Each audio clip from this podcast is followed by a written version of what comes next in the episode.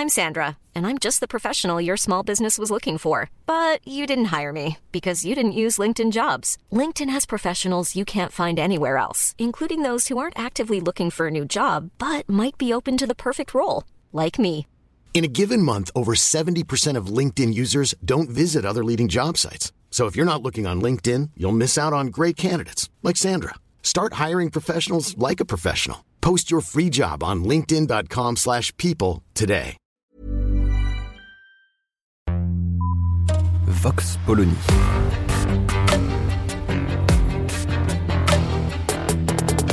L'actualité vue par la directrice du magazine Marianne, Natacha Polony.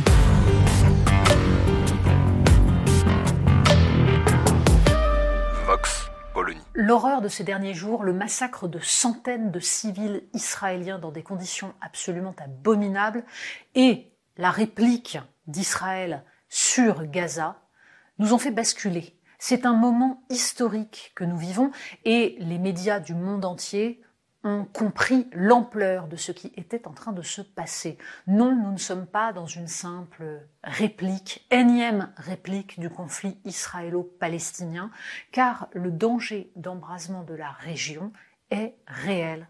Non seulement parce que la réplique d'Israël sera à la hauteur du danger de la remise en cause même existentielle du pays et de sa doctrine de sécurité, mais aussi parce que on comprend bien que l'ensemble des pays autour, des pays voisins, mais aussi plus loin jusqu'aux États-Unis, tout le monde a joué un jeu trouble dans cette affaire.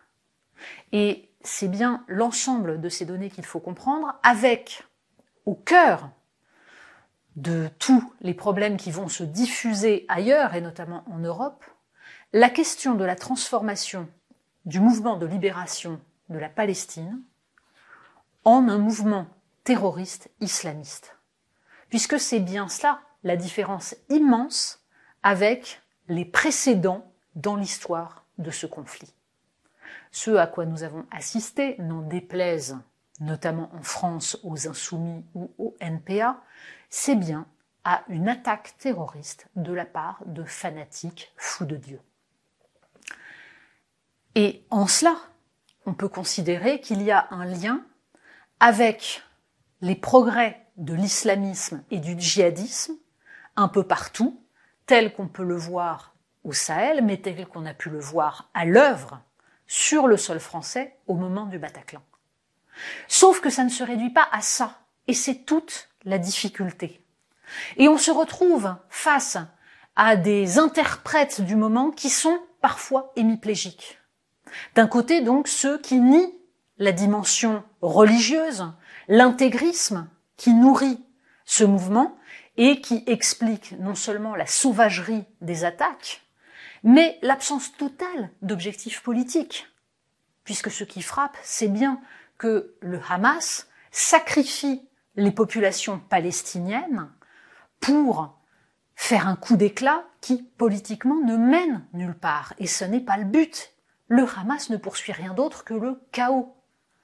Mais de l'autre côté, on a des commentateurs, des, gens qui regardent cette scène en nous expliquant qu'il y a là un conflit de civilisation, que c'est bien la seule dimension, celle de l'islamisme qui partout et toujours serait le même et voudrait attaquer les valeurs occidentales.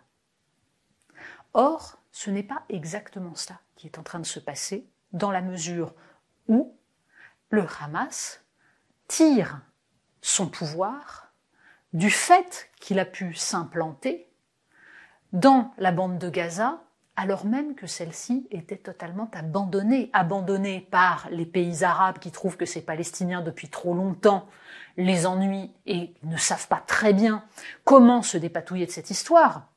On a bien vu comment l'Arabie saoudite était prête à sacrifier les Palestiniens pour des accords avec Israël, mais de même que le Maroc, de même que tant d'autres pays qui ont vu leur intérêt, leur intérêt en termes de renseignement, en termes économiques, en termes de tourisme, à apaiser les relations avec Israël, quitte à s'asseoir sur le problème palestinien. Bref, tout le monde a fermé les yeux sur la bascule qui était en train de s'opérer. Tout le monde, jusqu'à évidemment la droite israélienne, qui a joué de cela, préférant finalement le repoussoir du Hamas plutôt que des Palestiniens avec lesquels il aurait fallu négocier. Aujourd'hui, nous sommes tous au pied du mur. Tous, la communauté internationale, l'Union européenne, la France même. Et on peut s'étonner du silence absolu, du temps qu'il faut aux dirigeants, notamment français, pour produire un discours articulé, qui soit capable de donner une position autre que la simple déploration, qui était évidemment la position à adopter dans un premier temps. Mais désormais, c'est le temps de la politique qui doit jouer pour éviter l'embrasement. Et c'est cela qui ne vient pas.